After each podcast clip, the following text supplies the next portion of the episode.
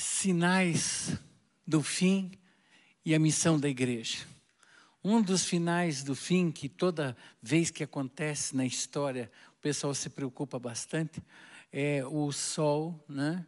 quando o sol vai se apagando, a lua se avermelha, e realmente as pessoas olham para a Bíblia e a Bíblia fala sobre isso. E a pessoa já se pergunta: será o fim? Será o fim? Mas grande parte das pessoas, além delas não crerem exatamente que Jesus pode voltar outra, tem uma situação pior. Elas não vivem como que Jesus pudesse voltar hoje. E esse é o grande desastre. E eu gostaria que isso fosse mudado essa noite. Houvesse uma nova disponibilidade de vida, de alma, e a gente fizesse algumas associações. Eu não tenho poder nenhuma de marcar data, mas Cristo pede para mim, como nós vamos ver com os textos essa noite, que eu preste atenção em algumas coisas que estão acontecendo. E que essas coisas que estão acontecendo possam mexer comigo, com a minha vida, e eu possa entender o propósito de Deus, não só geral como missão, mas o propósito de Deus individual para a minha vida. Quando a gente vê situações como a gente ouviu a Austrália, incêndio na Austrália, só que houve um pormenor quando houve incêndio na Austrália. Qual foi o pormenor? O maior incêndio de toda a história. Alguma coisa tem de diferente. Incêndios na Califórnia, incêndios sempre tem, mas nunca tão grande como esse. Deixa eu pensar sobre isso. Quando nós vemos né, a depravação moral do mundo, nós vamos estar trabalhando com isso. Eu posso dizer, gente, desde o tempo de Noé, essas coisas acontecem. Porém, Jesus disse: igual o tempo de Noé, o que estiver acontecendo, eu volto. Então, essa intensidade da moralidade, nós vamos trabalhar com isso. Nós vamos trabalhar um pouquinho com Israel. Israel, alguns pastores não creem nisso, mas eu e o Miguel acreditamos que Israel não deixa de ser um relógio de Deus. O relógio de Deus para Israel, e nós vamos ver coisas impressionantes que estão acontecendo em Israel, que há dois mil anos os judeus esperavam e estão acontecendo hoje. Dois mil anos. E estão acontecendo. É hora de nós pensarmos. Quando nós, por outro lado, né, avaliamos mas assegurou-lhes que sinais viriam. Ora, ao começarem essas coisas a suceder, exultai e erguei a vossa cabeça, porque a vossa redenção se aproxima. Então, deixa eu ver alguns sinais que Jesus deixou, é, é, nos trouxe. E em Mateus 24, é o maior texto que nós vemos no Novo Testamento das palavras de Jesus, deixando as evidências desses sinais, onde quando a gente lê Mateus 24, nós associamos Daniel, Apocalipse, e nós vamos fazendo alguns links e vamos descobrindo algumas coisas que antes não estavam claras e hoje estão claras, e me faz ter que tomar posicionamento a respeito disso. Agora, a questão é que aconteceu algo quando Jesus falou sobre isso. Os discípulos olhavam para o templo, eu fico imaginando, o templo de Herodes não era tão bonito como o templo de Salomão, mas os discípulos, olha que templo lindo. E Jesus disse: Não vai ficar pedra sobre pedra. Não, Jesus, olha que bonito o templo. Não vai ficar pedra sobre pedra. Não, mas olha, Deus, esse é o templo do Senhor. Não vai ficar pedra sobre pedra.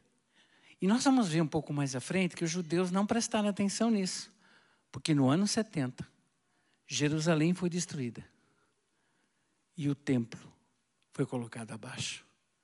E Deus disse: o princípio das dores começa com essa destruição.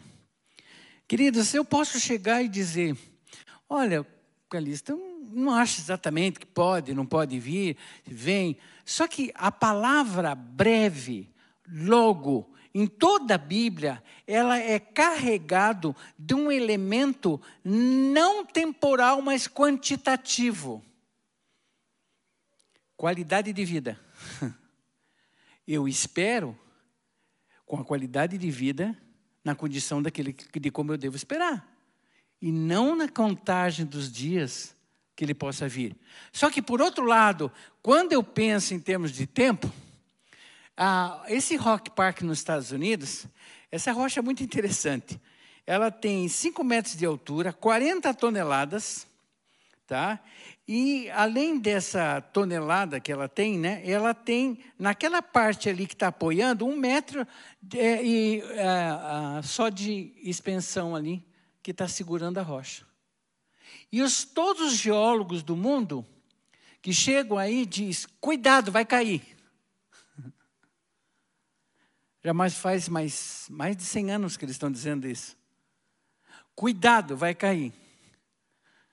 Agora, é, eu conversava com o Miguel, Miguel disse Calisto, eu, eu me lembrei do texto de Zacarias, que diz o seguinte: E naquele dia estarão seus pés sobre o Monte das Oliveiras, que está de frente de Jerusalém para o Oriente, e o Monte das Oliveiras será fendido no meio.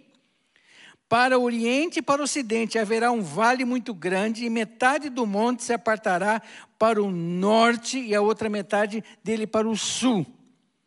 Queridos, Segundo as estatísticas, as, as pesquisas geológicas, existe já uma fissura, certo, Miguel? A fissura está lá. a fissura que vai romper. Agora, eu espero não ter que pensar depois, puxa vida, ia cair mesmo. Jesus ia voltar mesmo. Então você tem que estar num estado de prontidão como Jesus pudesse. Esse é o alerta das Escrituras. Mas eu vou colocar mais algumas coisas para a gente refletir, pensar, e que tem me feito pensar tremendamente nisso. Veja, quando a gente segue Lucas 21, 28, mas assegurou-lhes que sinais viriam pelas Escrituras e as suas palavras que revelariam àqueles que tivessem olhos para ver a proximidade da hora. Tá? Então, a redenção se aproxima. Claro que a gente viu muita gente se enganando na história. Em 1780, eh, ah, o sol se escureceu de tal maneira que nos Estados Unidos, alguns lugares do mundo, era meio-dia, eles tinham que acender as lamparinas, tamanha escuridão que ficou. E era lua cheia, mas a lua cheia não ficou clara. E houve um pavor tremendo do sinal. Mas não era o fim. Mas por que, que as pessoas se associaram? Porque a Bíblia fala que isso vai acontecer. Então ela chama o alerta. Como a gente vai ver um pouquinho na frente, queira ou não queira, a Silvana até falou de manhã, a pandemia chamou a atenção, porque Cristo fala sobre isso. Nós vemos também, gente, uma coisa interessante. No século XIX, o pastor William Miller, que fundou o Adventismo, deu certeza que 22 de outubro de 1844 Jesus voltaria. Não veio. É lá? É lá. Mas vamos empurrar um pouquinho mais. Vocês lembram um cometa chamado Harding? É, o que, que aconteceu com o, o, o cometa Halley? O cometa Halley, em 1910, a coisa foi tão assustadora, por quê? Porque na cauda do cometa tem um gás cianogênio que poderia afetar a Terra inteira. Então, até o New York Times, imagine um jornal de conceito que, que tem né, até hoje, ele chegou a publicar uma, uma nota da preocupação da chegada do fim. Mas não veio. Ok? Quando nós chegamos no ano de 999, o que, que aconteceu? Um pavor tremendo. Lógico, nenhum de vocês estavam, mas nós estávamos, a maioria. Será que estava a maioria? Quem estava em 1999? Estava, né? 1999. Qual foi a grande temática? O bug, o quê? Do milênio. Então, o que, que aconteceu? Todo mundo, na hora da passagem, aí houve a questão do computador, da tecnologia, o que, que vai acontecer com os computadores do mundo, ele vai voltar para 1800, e ficou uma discussão tremenda. Mas não veio, tá bom? Eu contei todos esses fatos para vocês, Mas só que algumas coisas não estavam acontecendo na época que estão acontecendo agora. e nós vamos prestar atenção. Vamos prestar atenção. Primeiro lugar, a visão do fim. Israel, Ezequiel 40. Nós não vamos dar aula de Apocalipse, nem escatologia, a gente já deu o curso, né, Miguel? Agora não é hora, né? Mas a gente vai observar o seguinte: se o milênio de Apocalipse 20 é uma verdade real, e é literal, necessariamente Israel vai ter que construir o templo. Por quê? Porque quando eu leio Daniel, quando eu leio o Evangelho, quando eu leio Apocalipse, o anticristo vai permitir a construção, só que vai ter, num determinado momento, né, ele vai se assentar no lugar de Deus, no templo, no santuário. Se essas coisas acontecem, então tem que construir o templo. Ah, mas construir o templo? Amados, existe algo, se pesquisar na internet, chama-se o Instituto do Templo. Ali já fizeram quase todas as peças para que funcione novamente os sacrifícios. As roupas dos sacerdotes com as doze pedras estão prontas a, a própria menorá, que é aquele é, castiçal, é, custou um milhão, eu tenho aqui o valor, acho que um milhão e quinhentos mil dólares, está pronto, todo de ouro. Eles fizeram as vestes, o peitoral, as trombetas, as harpas, as bandejas dos sacrifícios, o incensário, está tudo pronto. Aí se diz, mas, Calixto, isso aí está tempo, faz tempo eles estão fazendo. Mas tem um elemento que aconteceu o ano de 2018 que mudou a história da atenção com respeito ao Apocalipse. O que, que aconteceu? O que é esse bezerro? Em toda a história de Israel, Nove bezerros foram colocados para o sacrifício da purificação do templo. Vermelho. Sem mancha, sem nenhum defeito, para purificar o templo. Nove. Se eles vão reconstruir o templo, eles precisam de um bezerro vermelho. Em 2018, setembro, depois de dois mil anos, esse é o bezerro. Sem mancha, sem nenhum defeito. O Canadá tentou, Estados Unidos tentou, vários países tentaram, só que existe um conselho de sacerdotes que vão até lá e fazem a pesquisa no animal. E eles fizeram a pesquisa nesse animal para pensar, para raciocinar e para mudarmos de atitude. Agora, Outra coisa, quando eu vejo Israel, queridos, quando eu vejo o Isaac Rabin fazendo com Emirados Árabes um acordo, é para pensar. Porque isso não é comum. Só que você preste atenção numa coisa. Necessariamente já houveram vários acordos entre o mundo árabe e o judeu. Agora, Todos vocês podem me telefonar e dizer: Ih, Calixto, é agora. Quando você ouvir que alguém vai fazer um acordo que tenha sete anos no contrato. Aí, porque o anticristo vai estabelecer um acordo de paz de sete anos. A hora que vocês ouvirem sete anos, é a hora que chama a atenção desses acordos. Mas prestem atenção na maneira como as coisas estão acontecendo. E quando Jesus ia saindo do templo, aproximaram-se dele os seus discípulos para mostrar a Escritura. Jesus disse: Não ficaria pedra sobre pedra. Queridos, os judeus não pensaram nisso. O que, que sobrou hoje? O muro das lamentações, porque eles não ouviram. Nos sinais do fim, quando a gente lê Mateus 24, um pouquinho mais à frente, a gente vê esse texto ainda de Mateus que eu estou acompanhando, você vai ver que um dos sinais, alguns vai chamar atenção e eu vou trabalhar com eles. O primeiro sinal, estando assentado, chegaram a ele os discípulos, né, e perguntou quando vai acontecer. Ele disse: Olha, acautelai-vos, que ninguém vos engane, porque virão muitos em meu nome, dizendo: Eu sou o Cristo, e enganarão a muitos.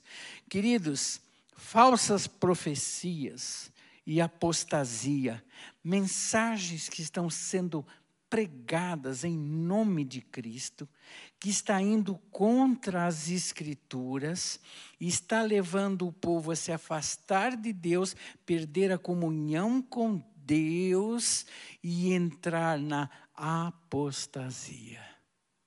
Nós estamos recebendo uma enxurrada de mensagens eu creio que a, a questão da perseguição, às vezes a gente pensa, o anticristo, o anticristo, o anticristo. Não. Nós vamos nos deparar com pessoas que falam do mesmo Cristo que nós falamos, que falam da mesma Bíblia que nós falamos, mas eles estarão contrários. Eu vou ter que me levantar na contracultura do liberalismo, que tudo é possível na contracultura do relativismo, onde aquilo que você pensa ser certo eu respeito e você segue. Nós estamos entrando num ponto de cultura onde as pessoas estão querendo mudar a Bíblia para se adaptar à cultura do mundo que está longe de Deus. E nós estamos indo direto em confronto a isso. E essas coisas estão acontecendo rapidamente. E isso está nos assustando. Nos assustando quando o texto nos fala sobre isso. Ora, o Espírito afirma expressamente que nos últimos dias algum apostatarão da fé por obedecerem espírito enganadores e ensinos de demônio.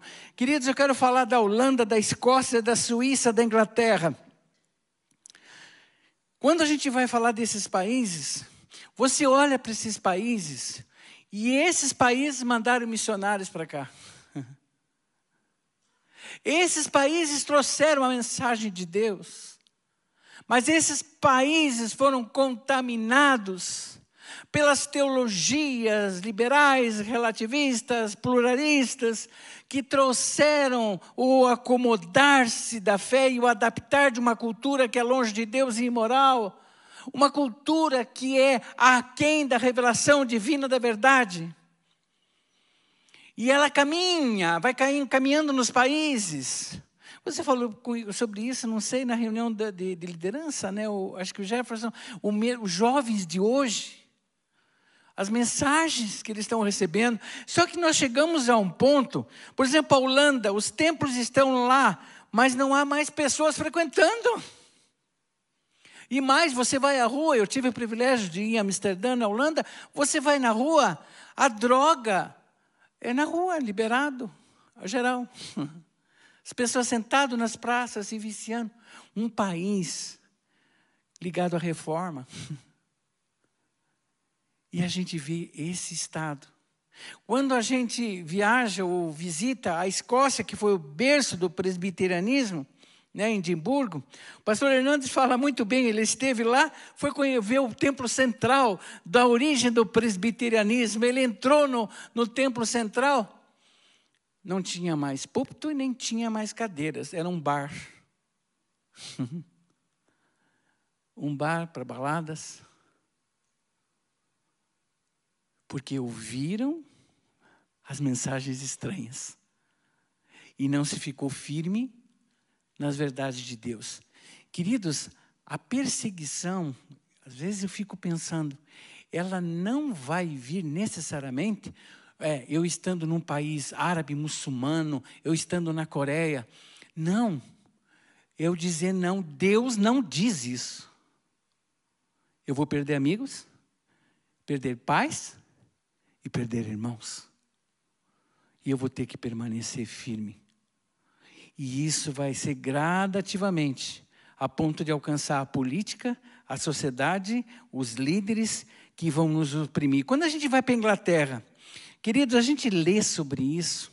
Eu amo ler sobre avivamento. Eu passo vídeo sobre avivamento.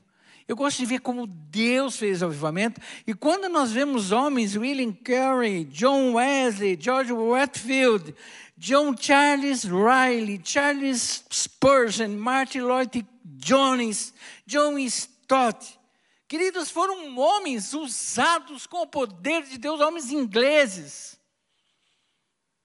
E sabe o que aconteceu hoje na Inglaterra? Até a gente visitou, a Sil e eu na Inglaterra, a gente visitou um templo de 100, 120, 130 anos, assim. Aliás, do início da, da era, está lá o templo, só para memória. E sabe o que aconteceu hoje lá? Quem que é o herói? Richard Dawkins, que é o patrono dos ateus na Inglaterra. Ele é o herói. Queridos, Será que a gente não chora por saber que 4% só dos crentes da Inglaterra que trouxeram toda essa mensagem de salvação? Quantos amigos a gente teve, pastores que nos influenciaram, vindo da Inglaterra? Hoje, 4% simplesmente de toda a Inglaterra frequenta. Eu tenho hoje o privilégio, nós temos na nossa escola de missões de alunos da Inglaterra, online. Queridos, a gente pode lembrar da Suíça também. A Silvana e eu estivemos lá, e se Deus quiser, a gente volta em setembro. E fui pregar na cidade de Calvino, berço do calvinismo. E a gente entrou naquele templo, meu senhor, um templo antigo, nem sei quantos anos tinha aquilo, né, amor? Só que acontece, aqueles, aqueles púlpitos ainda, a igreja luterana, que assim o pregador prega lá de cima sabe? Só que não havia ninguém da cidade.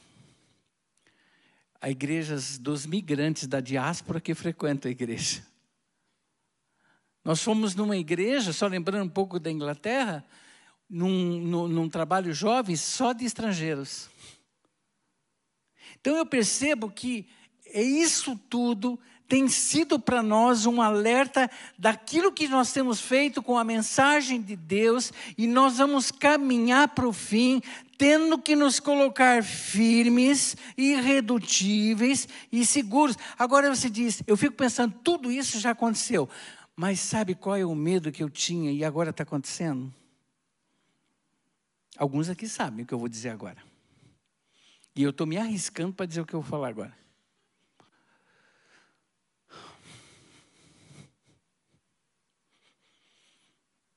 Essa é a Bíblia nova, da teologia inclusiva, onde a ideologia de gênero é aceita. E ela foi mudada. Questão de sodomitas, interessa. Deus é amor e tem que aceitar todos. O que, que eu vou fazer com uma Bíblia dessa?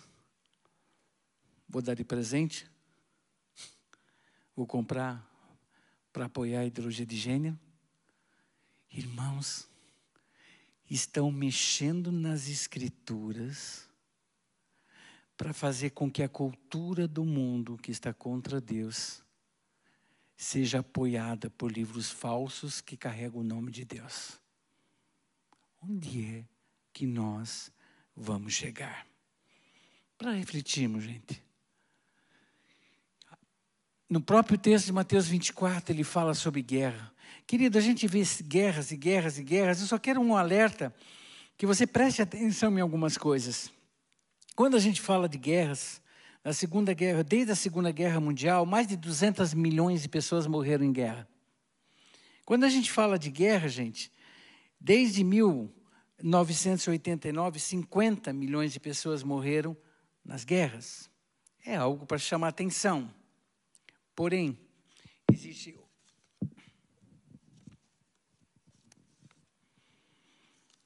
Porém, existem outras coisas que nós temos que refletir aqui, gente. Na história da humanidade, existe hoje um bilhão de pessoas que saíram em diáspora. Então, Deus está usando a guerra para trazer as pessoas que você não entrava no país deles tem alguns países aqui seríssimos que você não entra como missionário. Só que Deus está trazendo eles, um bilhão de pessoas, para os países, pessoas não alcançadas, para países cristãos. Para quê? Para você ficar amiguinho dele? Você não foi. E Deus está trazendo para cá. Para quê? Nós vamos chegar lá. Queridos, outro assunto que a gente vê. A grande. Ah, peraí um pouquinho. A fome. Gente, só vou citar algumas coisas aqui, porque você vai ficar assustadíssimo. 1 bilhão e 200 milhões de pessoas hoje vivem com um dólar por dia. Um.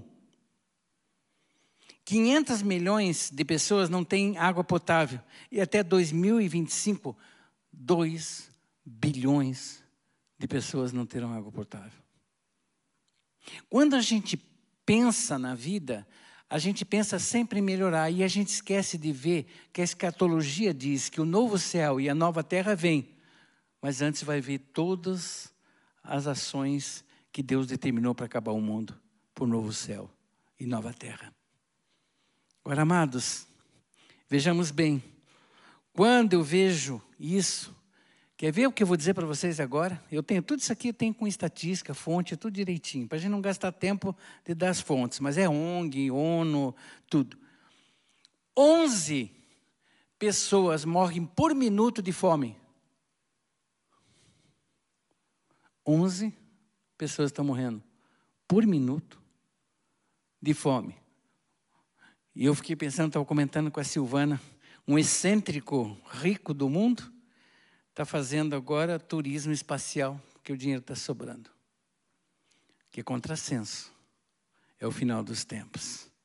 Quando a gente fala sobre a pestilência, gente, as doenças e pandemias, eu não preciso observar só a pandemia, que me foi um alerta.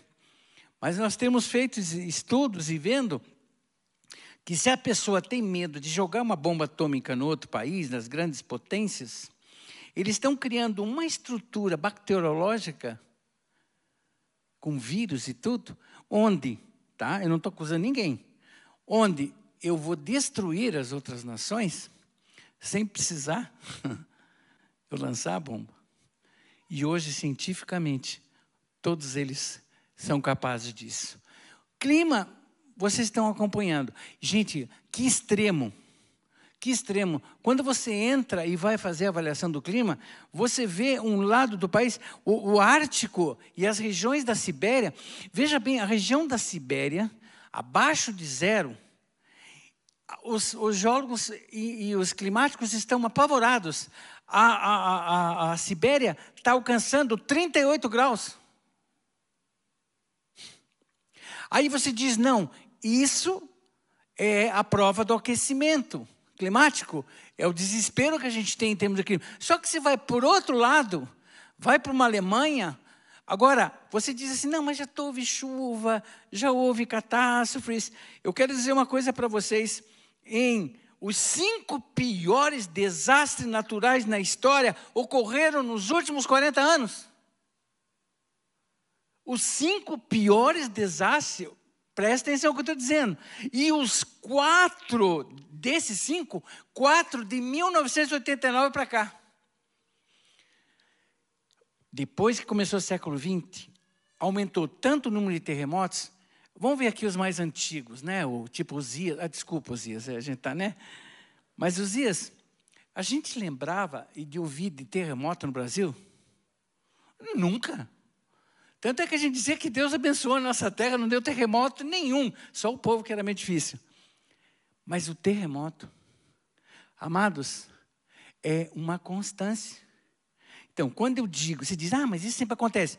Nos cinco anos, nos, nos 40 anos finais, os cinco piores catástrofes naturais que ocorreu e que é previsto na, nas escrituras como calamidades ocorreram exatamente nesse período. A gente vê o seguinte, gente, em 2020, agora, quando é 2020? Ano passado. 10 milhões de pessoas saíram da sua terra por causa da crise climática e hidrometeorológica. 10 milhões.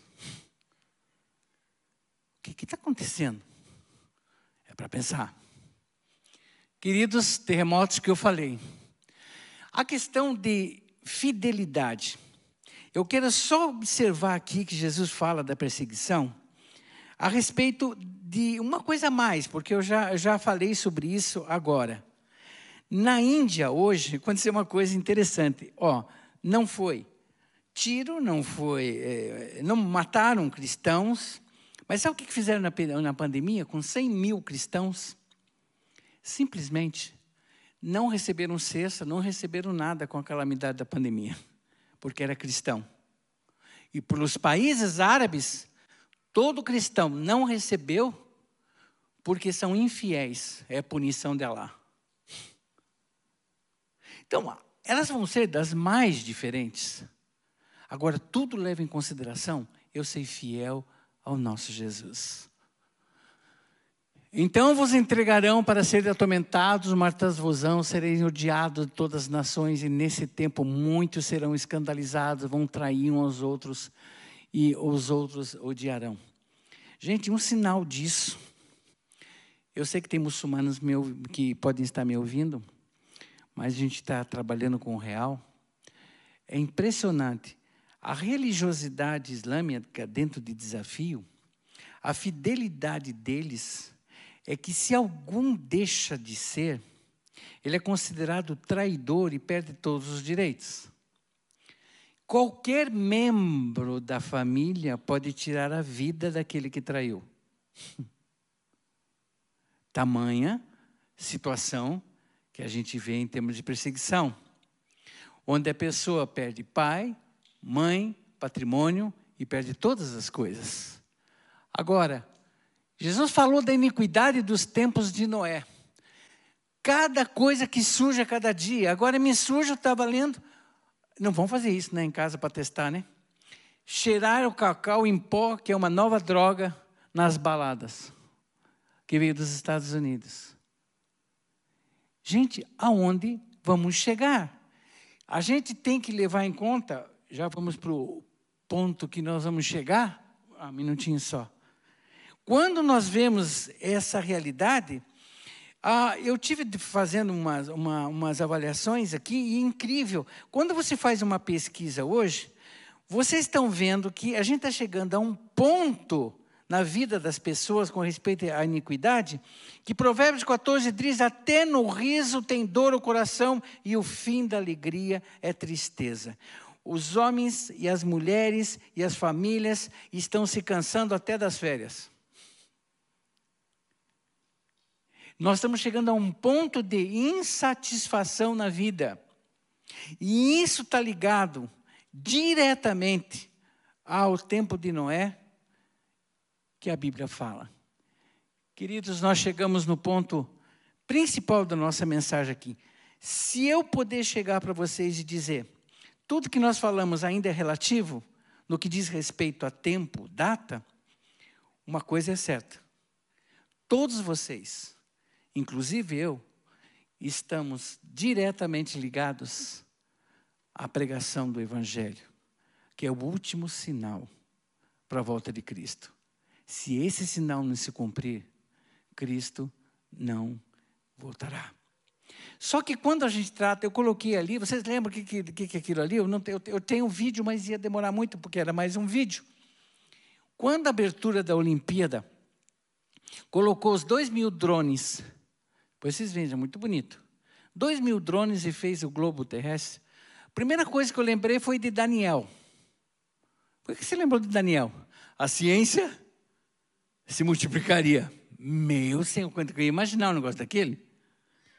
Em segundo lugar, eu fiquei pensando, dois mil drones para olhar o mundo. Quantos crentes o Senhor precisa para alcançar o mundo? Ele convocou a todos nós. Ninguém escapa. Ele chamou todos os discípulos. E o texto o Senhor não retarda a sua promessa, ainda que alguns tem por tardia, mas é longânimo para conosco, não querendo que alguns se percam, senão que todos venham a arrepender-se. Nesse amor do Senhor, eu quero lembrar do Congresso de Lausanne, em 74. Eu era membro da Igreja Presbiteriana Independente. E o meu pastor foi para Lausanne. Se encontraram crentes do mundo inteiro, igrejas do mundo inteiro. E a partir dali houve um marco na história que mudou toda a humanidade com respeito à musão. Eles estabeleceram o propósito de Deus, o evangelho todo, por toda a igreja, em todo o mundo, a cada criatura, e nenhum de nós está dispensado desta gloriosa tarefa. Queridos, que tarefa! Olha o que está diante de nós. As maiores religiões do mundo, olha o desafio. 1 bilhão e 100 milhões de muçulmanos, dos quais ainda dentro deles tem 1.300 etnias dentro desse 1 bilhão. Os hindus, a gente viu o pastor Rodrigo né, falando, 900 milhões de pessoas e dentro deles mais 1.100 etnias a serem alcançadas. Quando a gente fala de budista, 900 milhões, dos quais 500 povos étnicos não alcançados. Os povos tribais, 220 milhões de pessoas e 1 mil dentro não alcançado. Aí vou dizer uma coisa para vocês. Poxa, vai ser difícil. Queridos, eu quero agora ir para aquilo que Deus está fazendo, aquilo que Deus está fazendo aqui, aquilo que Deus vai fazer através de você. Deus está salvando pessoas no mundo inteiro da maneira que você nem imagina. Nós não fomos lá, eu disse que o, o, a diáspora trouxe eles aqui, mas algumas pessoas que nós não fomos e não vieram para cá, escuta o que eu vou dizer, o próprio Senhor Jesus está aparecendo para eles. Eu estive na Jordânia, no seminário da Jordânia, conversando com ex-muçulmanos, sudaneses, de vários países, Argélia, Nigéria. E incrível, os encontros pessoais que tiveram diretamente com Jesus. Nós não fomos até lá. Deus está fazendo, mas sabe o que, eu quero? Essa noite fazer a oração, Senhor, por favor, eu quero Faz, não me deixe fora daquilo que o Senhor está fazendo no mundo. Senhor, não me deixe por fora, fora daquilo que o Senhor está fazendo no mundo. Quando eu oro para a China, gente, vou contar uma coisa para vocês maravilhosa que está acontecendo.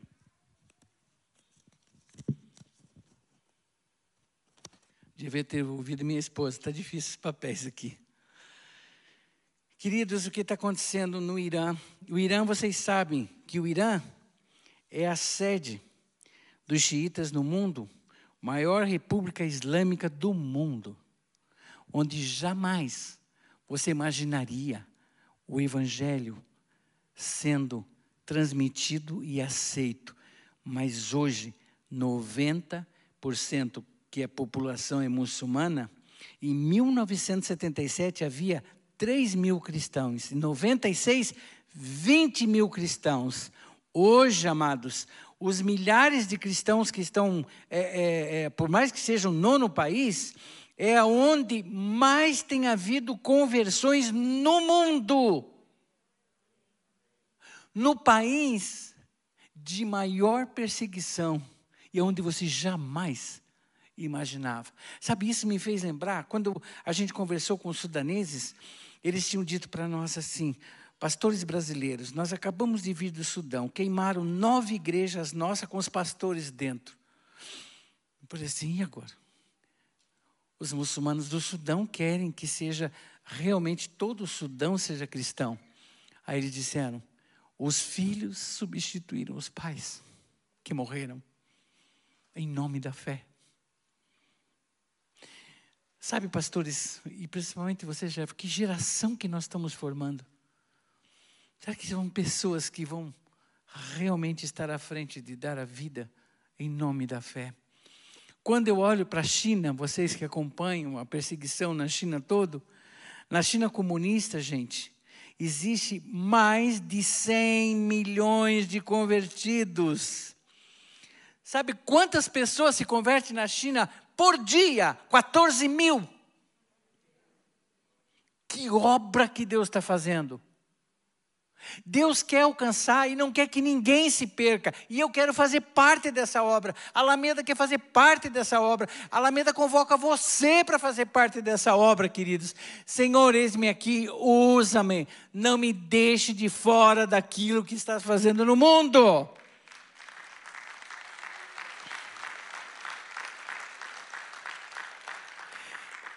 Eu sei que alguns de vocês isso me deu, Deus me deu testificação clara.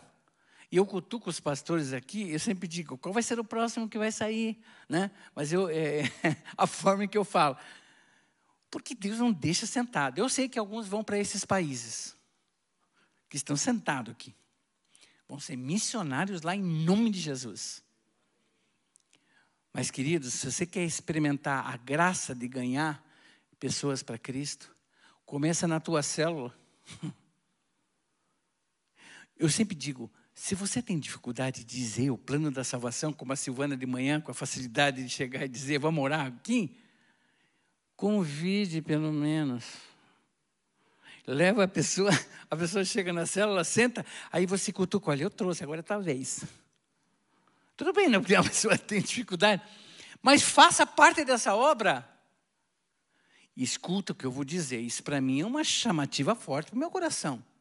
O teu próximo não é o meu e Deus vai pedir conta de você, do teu próximo. Eu não conheço os amigos que você tem. Mas quando chegar lá em cima, desculpa eu olhar para vocês, ele simplesmente vai dizer, ah, e o José e o Frederico que estiveram do teu lado lá, disse, não, mas Senhor, é, é, tinha tanta gente para falar de Cristo. Não. Marcelo, é, além de desafiar esses pessoal nas células, que é mais precioso é vocês terem, eu digo isso com toda a sinceridade, a célula preparada para colocar simplesmente o plano da salvação. Queridos, simplesmente, eu não sei fazer. Conta o que Jesus fez na tua vida. Conta a transformação que ele fez. E a pessoa vai dizer para você: Eu também quero isso para mim. Amados, muita coisa precisa ser mudada. A responsabilidade de alcançar o mundo está nas nossas mãos. Data vênia, minha questão pessoal, mas eu sempre fico perguntando para Deus: estou fazendo o que o Senhor quer? Estou fazendo o que o Senhor quer? Faz isso.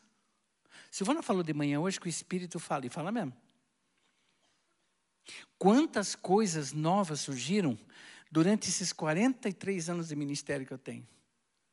E quantas ordens de Deus diferenciada. Eu só tive uma questão. Sim, senhor. Sim, senhor. Você tem a visão? Você crê pela fé? Você se lança e ele faz o um milagre. Mas você precisa obedecer para que o milagre venha. Onde nós estamos? Vocês viram alguns missionários, né? Os índios estão, o Enoque, Pastor Zico, o Cizinho. Vocês viram lá eles cantando lá, era 15 anos a festa lá, Guajajara. Vocês cantarem em árabe hoje, de, hoje à noite, vocês vão cantar em Guajajara. Porque dia 20 de novembro e 21 de novembro, os índios virão para cá. E nós faremos um culto, né, como tivesse nas tendas e nas tribos e eles estarão aqui, será voltado para o mundo indígena. E teremos a pregação da nossa querida, amada Eupídia, que 56 anos deu a vida pelos índios. Estará junto com os índios aqui e vai ser uma festa, né? E eu vou até pedir para eles trazerem arco e flecha, mas não é para jogar um no outro, é para vocês guardarem, né? Como memorial, para orar, né? Temos Portugal Henrique que falou, o Vergara, na Itália, na Índia, África. O pastor José, acho que ele não está aí, eu não vi ele. O pastor José coordena o nosso trabalho na África, onde foi uma equipe. Quantas pessoas estão aqui que foram para a África com eles até Moçambique? Tem alguém? Ah lá. Ah, o Samuel está ali, né? É Samuel, né? Foram para Moçambique. não parou essa obra. Foi só a pandemia. Ela continua. Multiministério e várias coisas, né? Em nome de Jesus. Nós vemos África, né? Como eu falei, Índia, falei todos aqui do quadro. Ó, os projetos. O projeto Ponte foi falado, o projeto CAEB que estamos à frente, o CMTF. Miguel, eu estou solidificando aqui. Você que é responsável pelo Ministério da Educação Cristã. A nossa parceria de escola, da visão que Deus me deu, capacitando missionários para o tempo do fim, é para fazer junto com a Alameda. E nós vamos dar continuidade a isso capacitando missionários para o tempo do fim.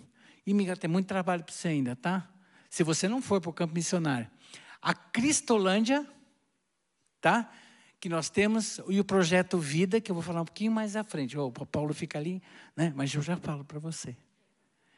Quais são os desafios para até 2025? O pastor Sebastião não está.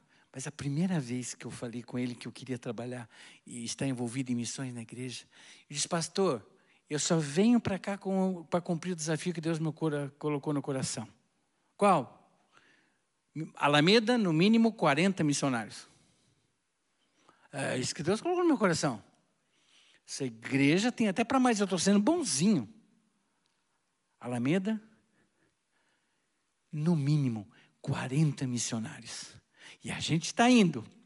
Veja, próximo desafio: quilombolas, 5 mil comunidades. Só que nós estamos numa ordem aqui. Os ribeirinhos, o projeto está pronto. Vai ser perto de Itagaçaba, nós vamos alcançar os ribeirinhos. Estamos fechando as parcerias, missionário, e vamos para os ribeirinhos. Né?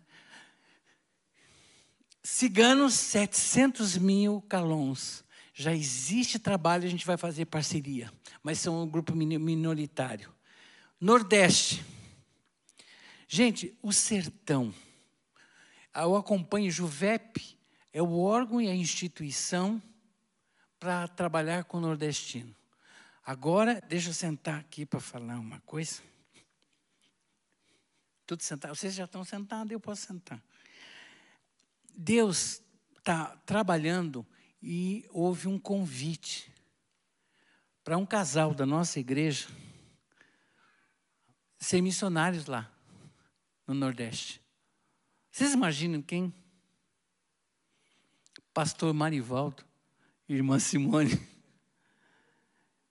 Uh, isso, vamos aplaudir. Aê, amém.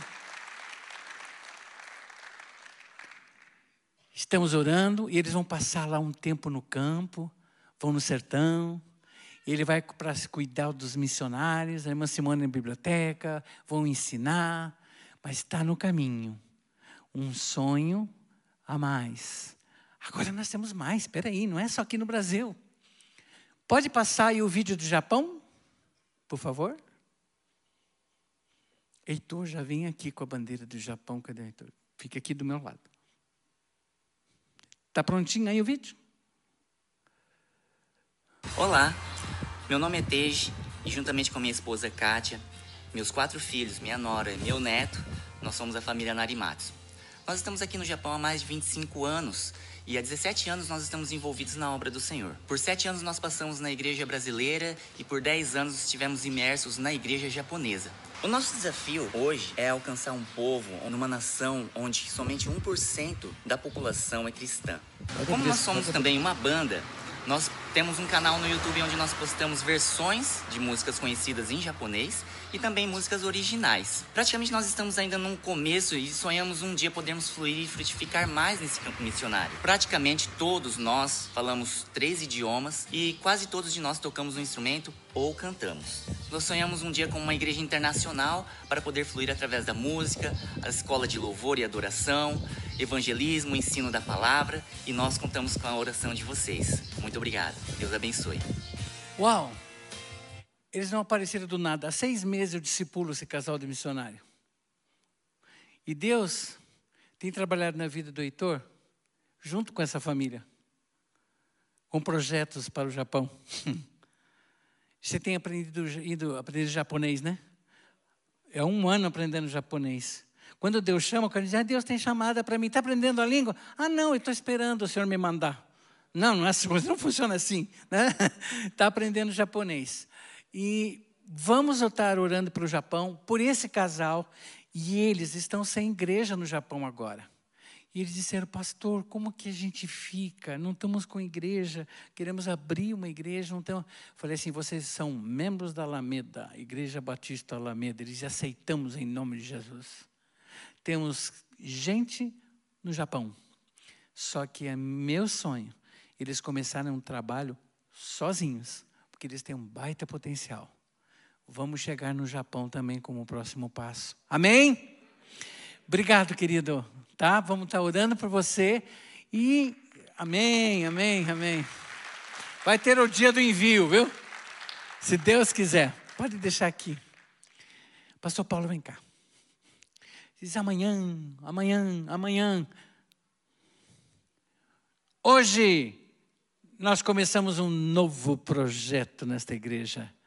Mais um. E esse projeto, pastor Paulo vai. Ah, vocês vão dizer, eu conheço o projeto Vida. Um. Projeto Amor em Ação. E o desafio vem essa noite, para vocês aceitarem, antes de orarmos no final do culto. Pode falar, Esse embaixo. Graça e paz, irmãos. Eu quero dizer a vocês que a alegria de poder estar aqui, em especial ouvindo esta palavra através do pastor Calixto sobre missões. Quero dizer uma coisa para você bem claro: missões bate muito forte o coração de Deus por missões. O crente que não ama missões, ele tem algum problema muito sério. Hum. E muito sério. E ele está longe do propósito de Deus. Porque nós mesmos aprendemos que Deus, ele amou tanto a cada um de nós, que ele fez do seu único filho um missionário que veio nos salvar. Então, e até hoje, por isso que nós temos aí a, a mensagem pelo próprio Jesus, ide por todas as pessoas, para falar do amor de Deus, para que essas pessoas tenham a oportunidade de conhecer a Deus.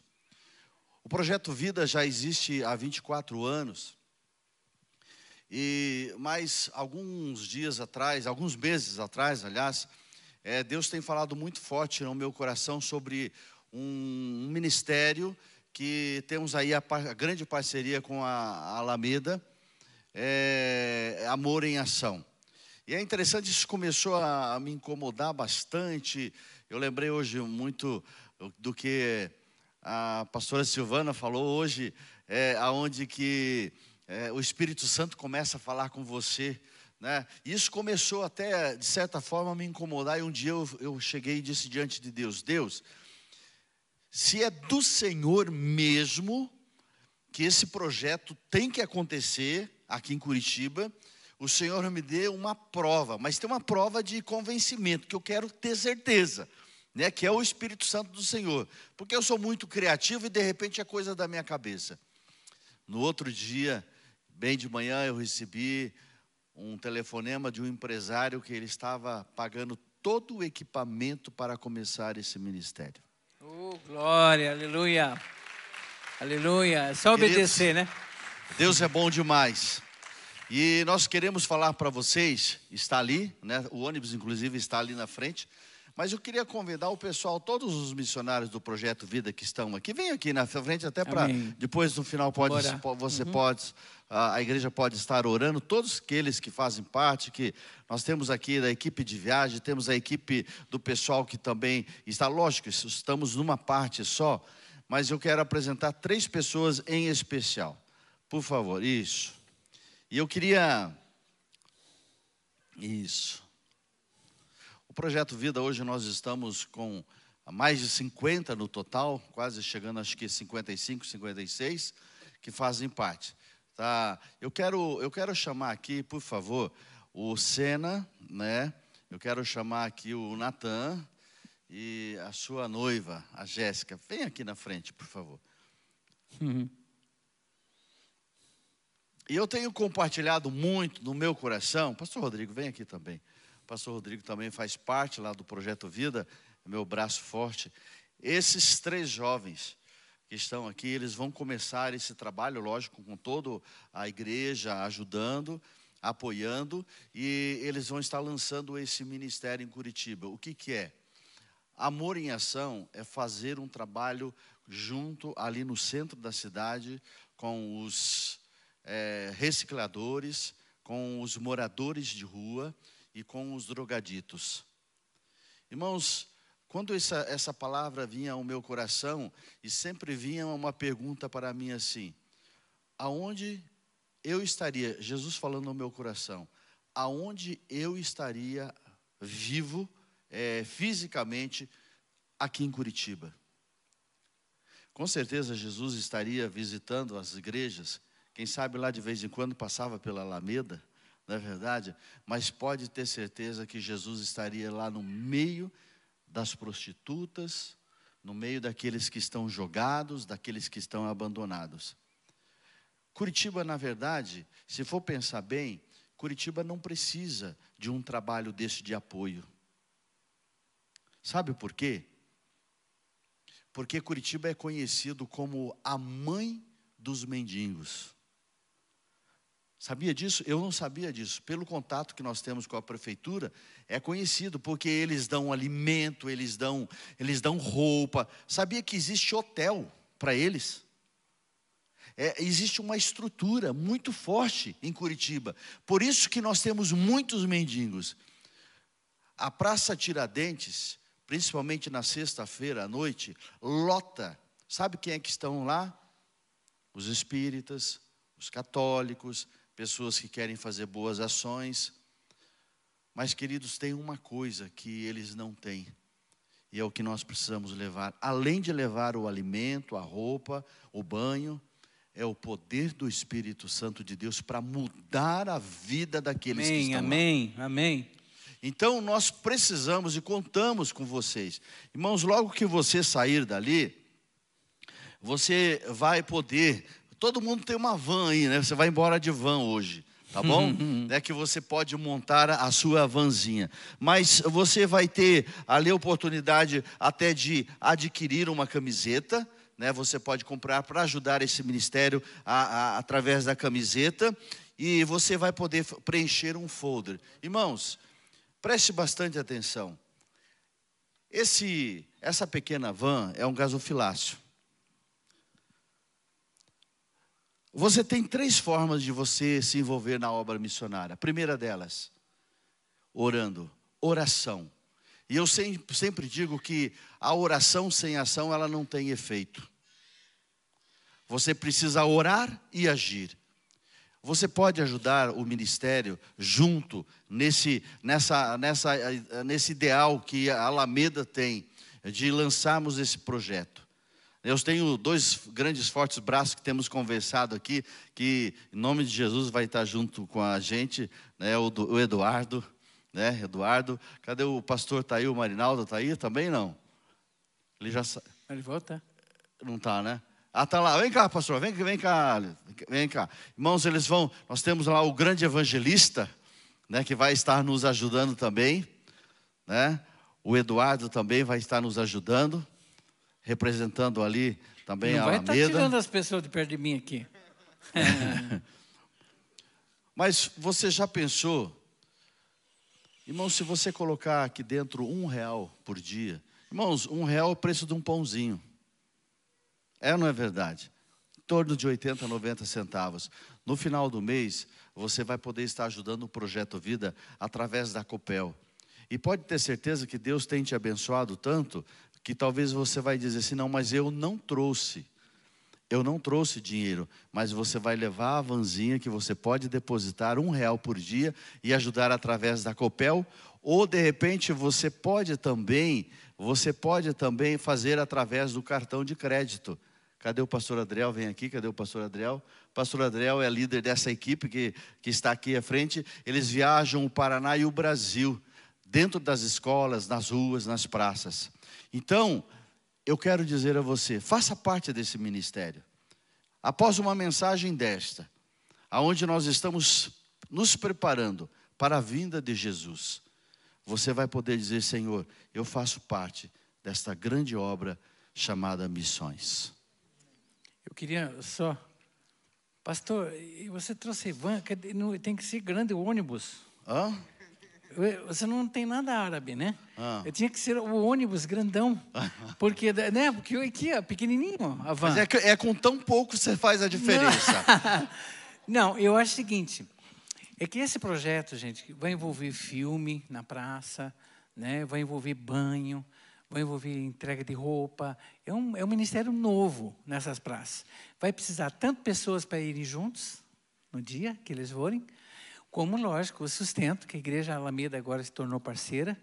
Mas, pastor, eu estou sugerindo que seja feito um ônibus desse aqui, ah, escrito Amor em Ação, só do, do, do projeto Uhum, tá? Sim. Para que a gente possa estar cada um sabendo Vou que é do projeto Amor em. Ação.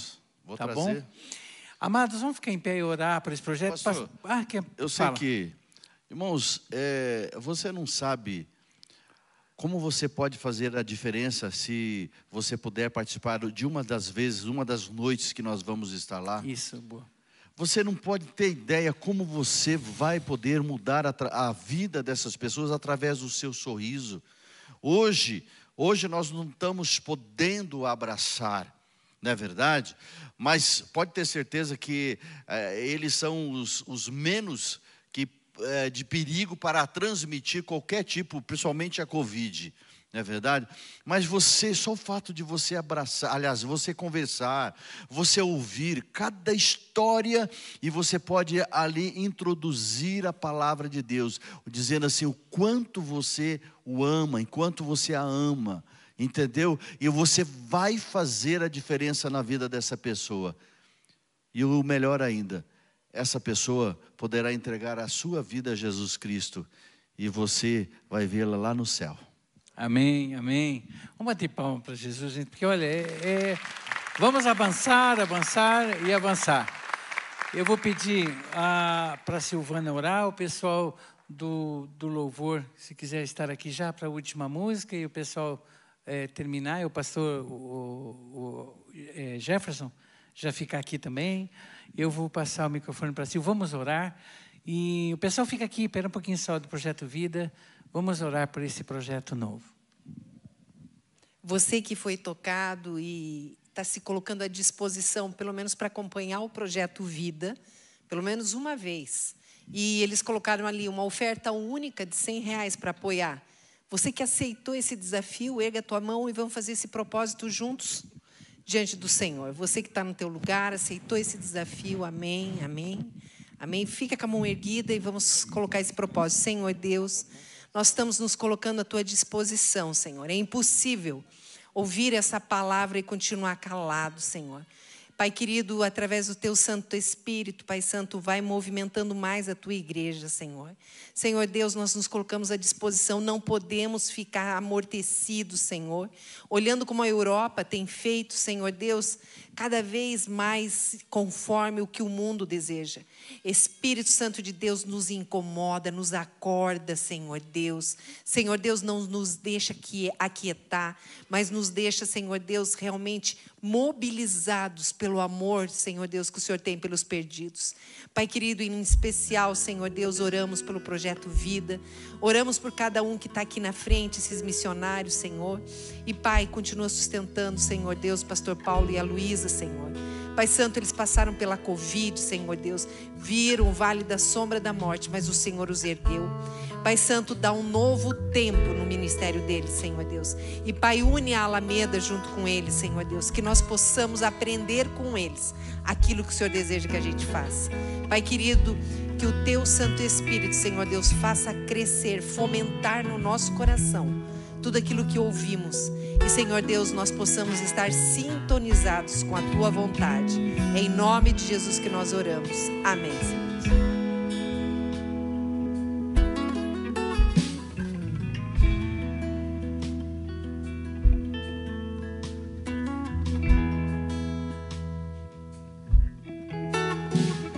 Glória a Deus.